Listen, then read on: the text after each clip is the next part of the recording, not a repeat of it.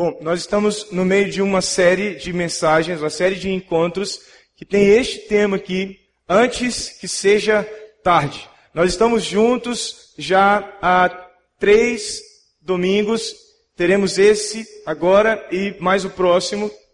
Dentro dessa série, antes que seja tarde, nós estamos conversando sobre circunstâncias, atitudes em que você e eu temos que pensar no que temos que fazer antes que seja tarde. Coisas que nós precisamos, atitudes que nós precisamos mudar, às vezes palavras, discursos que nós precisamos mudar para que a gente não corra o risco de de repente perceber que não há mais tempo para fazer o que é necessário fazer. E hoje especificamente eu vou falar com você sobre a derrota dos inimigos do futuro. Jeremias, um profeta, que tem um livro da Bíblia com o seu nome, no capítulo 29, versículo 11, ah, ele diz, a sua voz diz, mas Deus fala através da voz de Jeremias, porque sou eu que conheço os planos que tenho para vocês, diz o Senhor, planos de fazê-los prosperar e não de lhes causar dano, planos de dar-lhes esperança em um futuro. É lógico que quando eu falo para você, quando a Bíblia fala de futuro, é lógico que você pensa num bom futuro. Não é mesmo? Ninguém deseja um mau futuro. Falamos de futuro, falamos de uma coisa ampla. O futuro, o meu futuro, obviamente vai ser diferente do seu futuro. Mas há algo em que nós todos somos iguais, é que todos nós desejamos ter um bom futuro. Mas acontece que na vida da gente, circunstâncias, forças, ah, pessoas se levantam tentando impedir que o seu futuro e o meu futuro cheguem aonde a gente espera que ele chegue. Em 2008, eu tive a experiência como um brasiliense. Essa experiência é meio comum entre os brasilienses. Se você não é brasiliense, talvez você esteja aqui até para ter essa experiência. Em 2008, eu fui nomeado em um concurso público em Brasília. Concurso público que eu me, me preparei durante um bom tempo. Depois parei de me preparar, mas quando a prova surgiu, eu resolvi fazê-la e acabei passando contra todas as expectativas, acabei passando. No final de 2008 eu fui nomeado nesse concurso, mas já estava é, atuando no ministério, estava atuando no chamado e na vocação para a qual Deus havia me separado desde os meus 15 anos de idade. Mas naquele tempo, eu estava há um mês de ter, de viver o nascimento do meu primeiro filho, e eu fui nomeado em um concurso que o salário piscava assim diante dos meus olhos. E eu passei um tempo de crise, ah, pensando em talvez deixar o ministério pelo menos por um tempo, porque meu filho ia nascer e eu ia precisar de um pouco mais de dinheiro, e aquele concurso era bom, e até alguns crentes falaram, você Deus está te abençoando, não, não, não recuse a bênção que Deus está te dando, mas depois de um período de crise, eu decidi não, não tomar posse no concurso. Às vezes, quando nós falamos de inimigos do futuro, nós pensamos nos inimigos mais óbvios. E existem, de verdade, existem inimigos óbvios. Ah, a falta de foco, a falta de esforço, a falta de dedicação e outras coisas que nós vamos conversar no decorrer dessa palavra são inimigos que podem se apresentar diante de você, tentando te impedir de chegar no futuro que você quer. Mas existem outros inimigos que não são tão óbvios. Quem pensaria que passar num bom concurso público poderia ser um forte inimigo para o seu futuro? Era para o meu futuro. Por mais louco que isso pareça para você que é concurseiro e está estudando, aceitar uma vaga num bom concurso público naquele momento da minha vida ia atrapalhar todo o meu futuro. Então, faça-se essa pergunta: o que é de fato o futuro que nós devemos buscar? Porque se você souber qual é o futuro que você deve buscar, aí sim você vai ter condições de saber quais são os inimigos que você tem que enfrentar. Porque se você não sabe aonde você vai chegar, como você vai identificar quem está te impedindo de chegar? Não há como identificar, porque se você não sabe aonde você quer chegar, então não há como saber quem está te atrapalhando de chegar, não é mesmo? Eu quero que você olhe para uma palavra, uma circunstância, momento bíblico no Novo Testamento. Jesus está terminando, encerrando um dos trechos bíblicos mais conhecidos em todo o mundo, chamado Sermão do Monte, no capítulo 7 do Evangelho de Mateus. A partir do versículo 24, Jesus está encerrando uma palavra inigualável, incomparável, ensinos que nunca foram dados com a profundidade que ele deu, que qualquer homem poderia dar. E as pessoas que ouviram reconheceram isso. E então Jesus diz assim, fechando o sermão dele: Portanto, quem ouve estas minhas palavras e as pratica, é como um homem prudente que construiu a sua casa sobre a rocha. Caiu a chuva, transbordaram os rios, sopraram os ventos e deram contra aquela casa e ela não caiu. Por quê? Porque tinha seus alicerces na rocha. Mas, quem ouve essas minhas palavras, tudo que eu ensinei desde o capítulo 5 de Mateus, Jesus está dizendo, tudo que eu ensinei lá, desde as bem-aventuranças até aqui, quem ouve estas minhas palavras e não as pratica, é como um insensato que construiu a sua casa sobre a areia, e veio a mesma chuva, transbordaram os mesmos rios, sopraram os mesmos ventos, mas o final desta casa é diferente da outra. Deram contra aquela casa e ela caiu. E foi grande a sua queda. Jesus está falando sobre futuro. Jesus está falando sobre dois tipos de futuro. E ele está dizendo, seu futuro tem a ver com o que você acabou de ouvir, tem a ver com o que você vai fazer a respeito do que você ouviu, e isso vai definir o seu futuro. Não importa qual é o seu futuro específico. Eu quero ser médico, eu quero ser astronauta, meu irmão mais velho queria ser lixeiro. É, é um sonho meio fora do comum, mas ele achava que o lixeiro era o super-herói porque ele vinha correndo e pulava no caminhão em movimento. Isso é incrível. E não, não satisfeito com esse grande feito, ele também pulava do caminhão em movimento. E ele sempre acertava o saco de lixo no mesmo lugar, dentro do caminhão. Lixeiro é um grande herói. Então meu irmão queria ser lixeiro. Eu não sei qual é o seu futuro específico, mas eu tenho que te dizer uma coisa.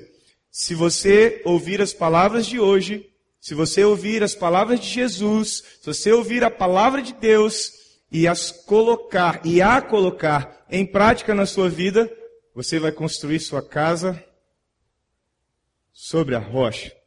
No futuro pode vir chuva, pode vir vento, os rios podem transbordar, Aqui em Brasília a gente não sabe muito bem o que é isso, mas isso pode acontecer e a sua casa, a sua vida, o seu futuro vai permanecer firme, direcionado. O que Deus planejou para você vai acontecer.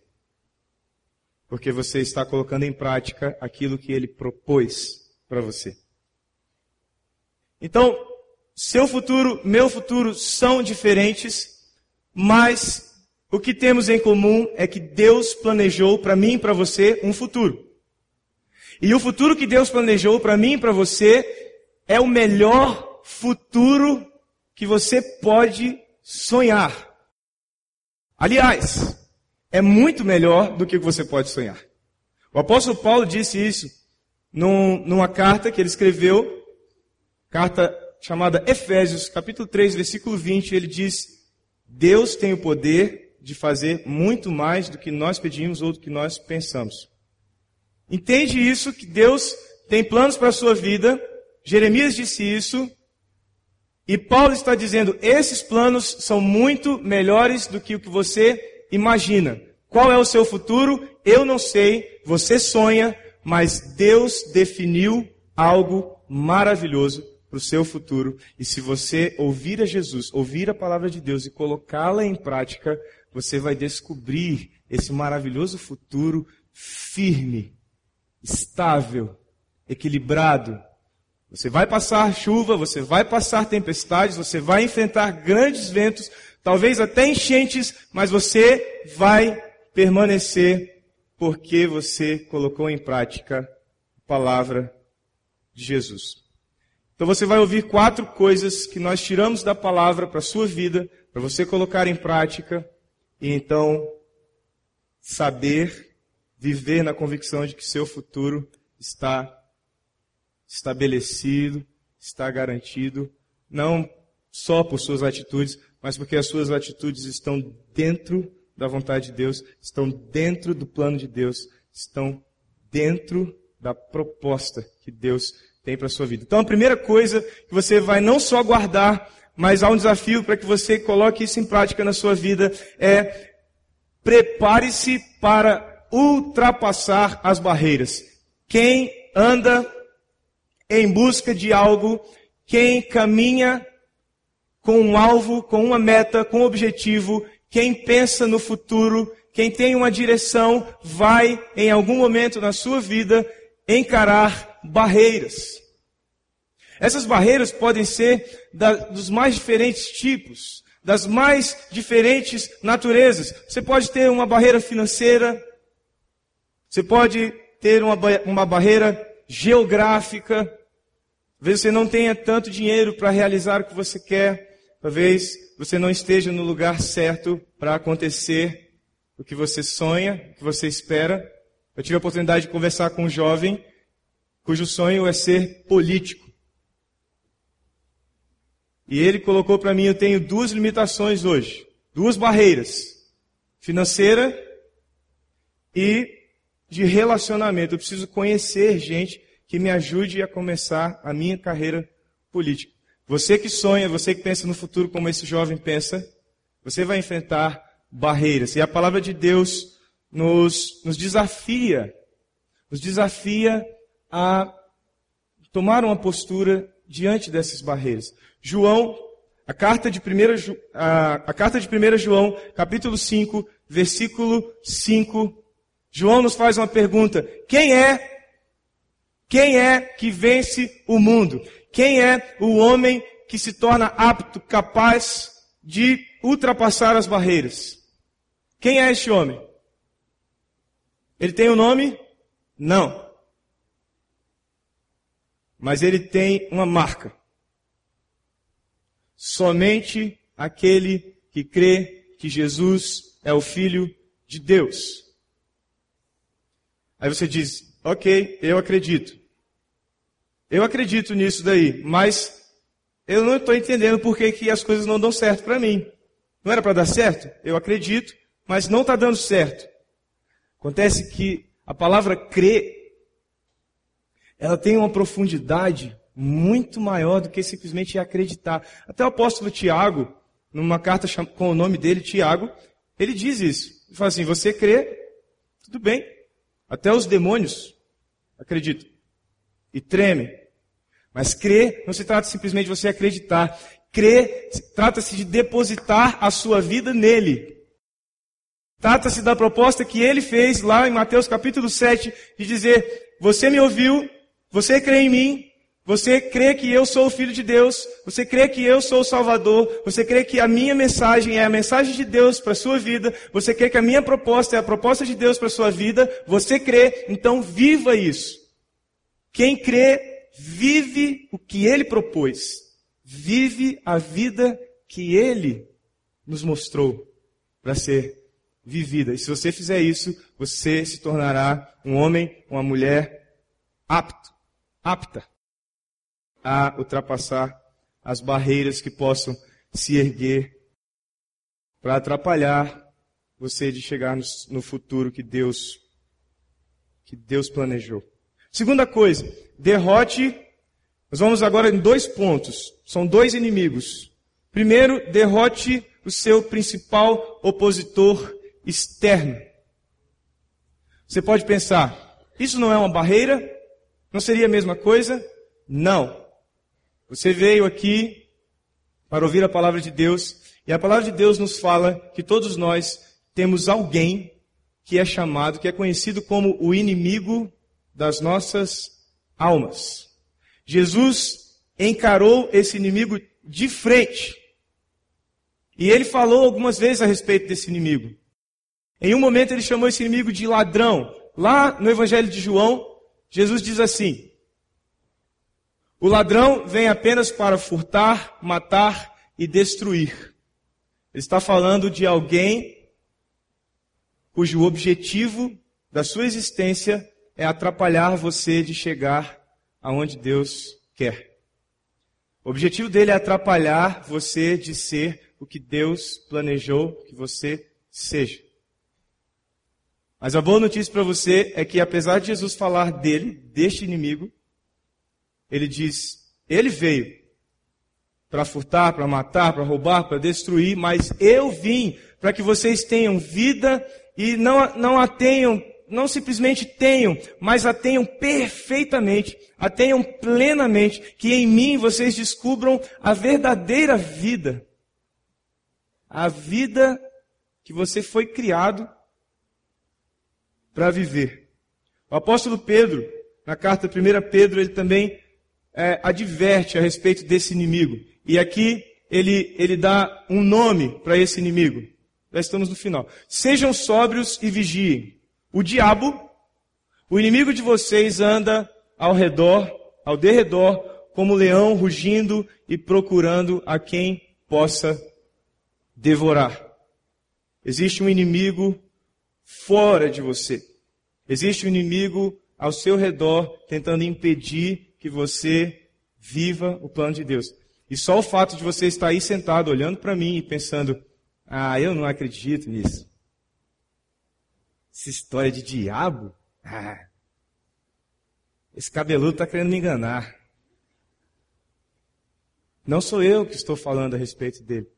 A palavra de Deus fala a respeito dele. E a palavra de Deus adverte a mim e a você. E se você estiver sentado aí pensando assim, pensando, ah, não, não, não, não, não vai me convencer disso. Você pode ter certeza que esse próprio pensamento que você está tendo pode ser, pode estar sendo ajudado por esse camarada aí chamado diabo. Fazendo você entrar num engano que afasta você do que Deus quer fazer na sua vida hoje, aqui dentro, neste, neste lugar. O apóstolo Tiago também diz, no capítulo 4, versículo 7 da sua carta, ele diz assim, Portanto, submetam-se a Deus, resistam ao diabo e ele fugirá de vocês. Olha, boa notícia. Se você se submeter a Deus, se você se encontrar escondido debaixo da mão de Deus, do poder de Deus, do cuidado de Deus, da graça de Deus, da misericórdia de Deus, da atenção de Deus, se você se submeter ao plano de Deus, se você entender a, se você entender a proposta de Deus para você e abraçá-la com toda a intensidade do seu coração, a palavra de Deus está dizendo: você vai ser forte para resistir ao diabo, e quando você resistir ao inimigo da sua alma, ele fugirá de você. Que Deus, que Deus maravilhoso, não é mesmo? Ele não só fala para você que tem um inimigo, mas ele fala: olha, você, você tem todas as armas para vencer o seu inimigo. Não se preocupe. É, você tem um inimigo. Sim, e você precisa considerar isso. Mas, devo te dizer que você tem as armas para vencer o seu inimigo. Terceiro ponto para você guardar no seu coração é o segundo inimigo, é o seu inimigo interno. Identifique e remova o seu inimigo interno. Quem é o seu inimigo interno? Pare e pense um pouco. Não, não é o diabo, fica tranquilo. Não é ele. O seu inimigo interno é você mesmo. O seu inimigo interno é a sua tendência a se desviar do que Deus quer para você. E todos nós temos essa tendência. Eu vivi isso na prática com o meu primeiro filho, já falei sobre ele no início. Ele tinha nove meses e ele estava indo em direção à tomada. Eu não sei por que eles gostam tanto de tomada, não tem graça. Ela geralmente é da cor da parede, ela não balança, ela não brilha, ela não toca música, mas eles gostam de tomada. Você já percebeu isso? Ele então, com nove meses, ele foi engateando em direção à tomada e eu disse: não, não. Ele parou porque o tom foi diferente e me olhou e eu disse: não, não. Ele entendeu e sentou. Então eu me virei e continuei fazendo o que eu estava fazendo, mas eu não, eu não era macaco velho, que era o primeiro filho, mas eu já estava ligado. Então eu fiquei aqui ligado e ele fez assim, ó. Nove meses. É lógico que não era plano de Deus ele enfiar o dedo na tomada. Mas ele, nove meses, demonstrou a inclinação que eu e você temos a sempre querer nos rebelar contra Deus. Deus tem um plano para você e você sempre tem a tendência a querer tomar o lugar de Deus e dizer, não, deixa que eu sei o que tem que fazer, deixa que eu sei como se faz, deixa que eu sei o que é bom para mim, deixa que eu sei como a minha vida vai ser boa. Mas deixa eu te dizer uma coisa, é uma má notícia, mas eu tenho que te dizer isso. Você não sabe. Você não sabe. Você não sabe como fazer da sua vida a vida que Deus planejou. Só Ele sabe. Isso é uma má notícia, mas é uma boa notícia também. Sabe por quê? Porque aí o seu trabalho para descobrir qual é essa vida, sabe qual é? Descansar, entregar, dizer: Ok, Deus, eu entendi. Minha vida está nas suas mãos. Dirige então. Eu te dou o volante. Dirige a minha vida e me leva para onde o Senhor quer. É isso. Para você vencer o seu inimigo interno, é isso. É simples assim. É só dizer: Ok, Deus, eu entrego a minha vida a ti. Ok, Jesus, eu entrego a minha vida ao Senhor. A última coisa que eu quero que você guarde no seu coração é confie na providência divina. É, Deus é provedor. Já no primeiro livro da Bíblia, você ouve esse título de Deus. Abraão foi um homem chamado por Deus para um desafio enorme. Ele tinha 75 anos, Deus falou para ele: Você vai ter um filho. Ele esperou mais 25, com 100 anos ele teve um filho, um único filho. Tá certo, ele na história conta que ele pulou a cerca e teve um outro filho com uma outra mulher. Mas esse não vale na história. Depois você pede para alguém te explicar essa história. O fato é que o filho, o filho fidedigno mesmo, o filho herdeiro, era um menino chamado Isaac.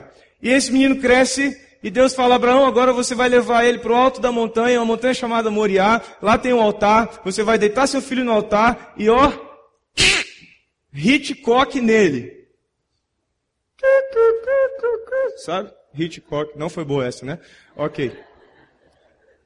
Hitchcock nele. Você vai matar o seu filho.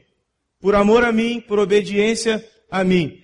Abraão vai, e quando ele está ao ponto de matar o seu filho, vem o próprio Deus surge diante dele através de um, um homem, um anjo, e diz: Não faça isso.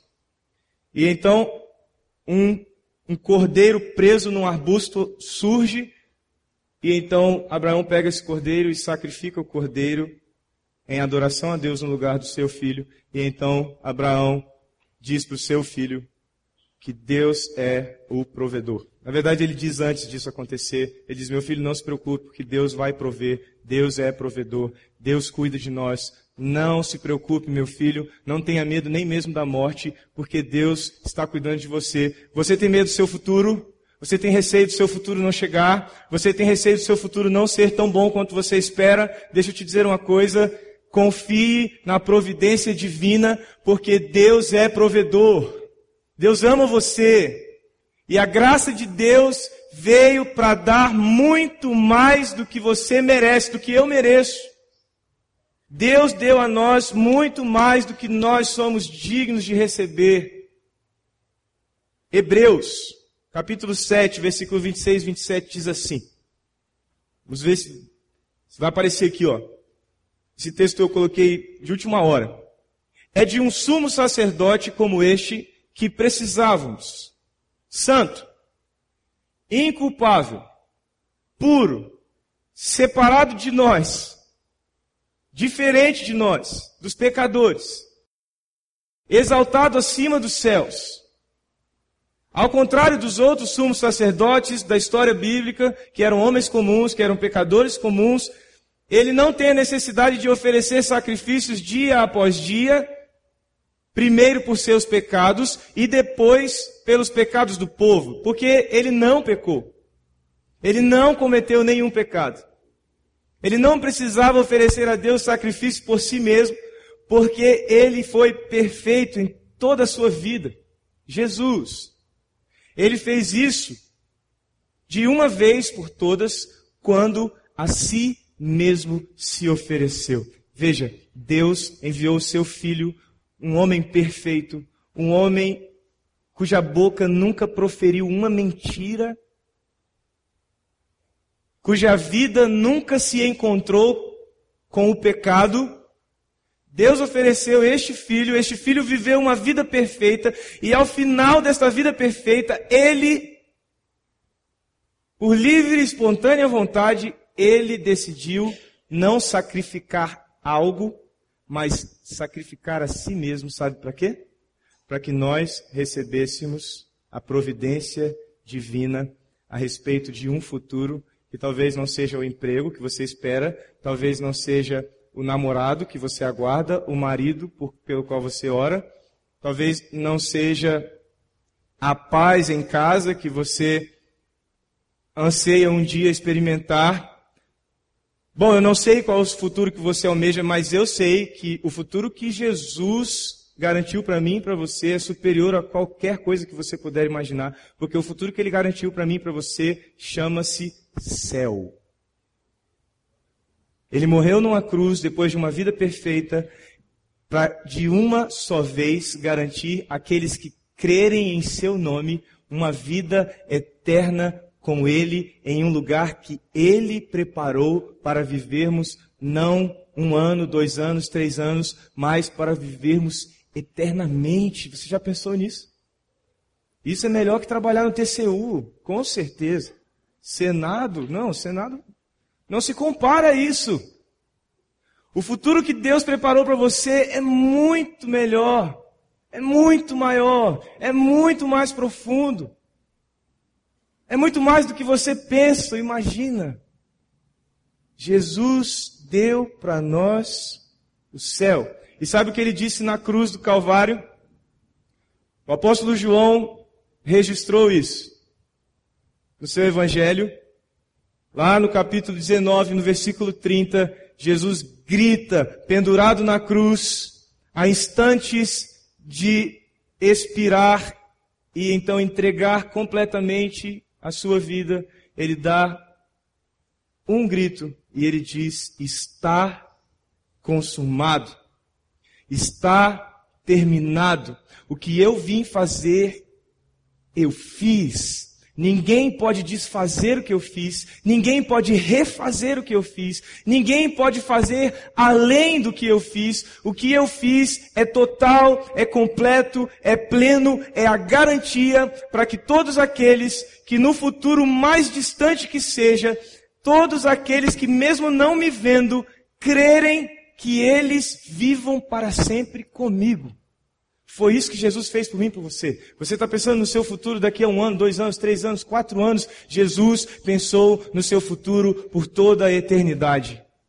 Eu digo para você, como não querer entregar a vida a um Salvador como este? Como não querer entregar a vida a um Deus como este? Como não? Como não? Eu entreguei a minha vida a Ele. E se há um desejo profundo no meu coração nessa noite é que se você não fez isso ainda, que hoje seja o dia de você fazer. E dizer, puxa, eu vou entregar a minha vida a esse Deus. Porque além do futuro aqui, Ele me garantiu um futuro muito além daqui. Você entende isso? Se você ouvir essas coisas e as praticar, você viverá para sempre. Para sempre. Eu quero orar pela sua vida. Feche seus olhos. Se você se sentir à vontade para isso. E eu vou fazer uma oração, e você pode ouvir esta oração, e se você quer concordar comigo, você vai dizendo isso para Deus, eu quero isso para minha vida, eu quero, eu quero isso para minha vida. Eu vou orar. Senhor, nós ouvimos a tua palavra. Nós ouvimos, Senhor, o que o Senhor, o que o Senhor fez por nós. E o que o Senhor fez por nós gera em nós confiança também para tomarmos atitudes, para ultrapassarmos as nossas barreiras, para vencermos todos os nossos inimigos, para depositarmos toda a confiança num Deus provedor, num Deus protetor, num Deus que cuida de nós de uma maneira que nós nem éramos capazes de imaginar que poderíamos ser cuidados. E Deus, esta noite eu quero entregar a minha vida nas tuas mãos. Eu quero entregar o meu futuro, todos os meus sonhos, os meus pensamentos, planos, os meus objetivos, metas, desde as mais imediatistas até as mais longínquas. Os meus pensamentos, eu quero submeter todas elas a Ti, Senhor. E aquilo que não estiver em, concordando com o que o Senhor quer, com o plano do Senhor, por favor, Senhor, me mostra. E eu quero mudar, porque o que eu quero viver é o plano que o Senhor tem para mim, porque é muito mais do que eu espero. É muito melhor do que eu desejo. E eu quero entregar assim o meu coração a Ti nesta noite, em nome de Jesus. Amém.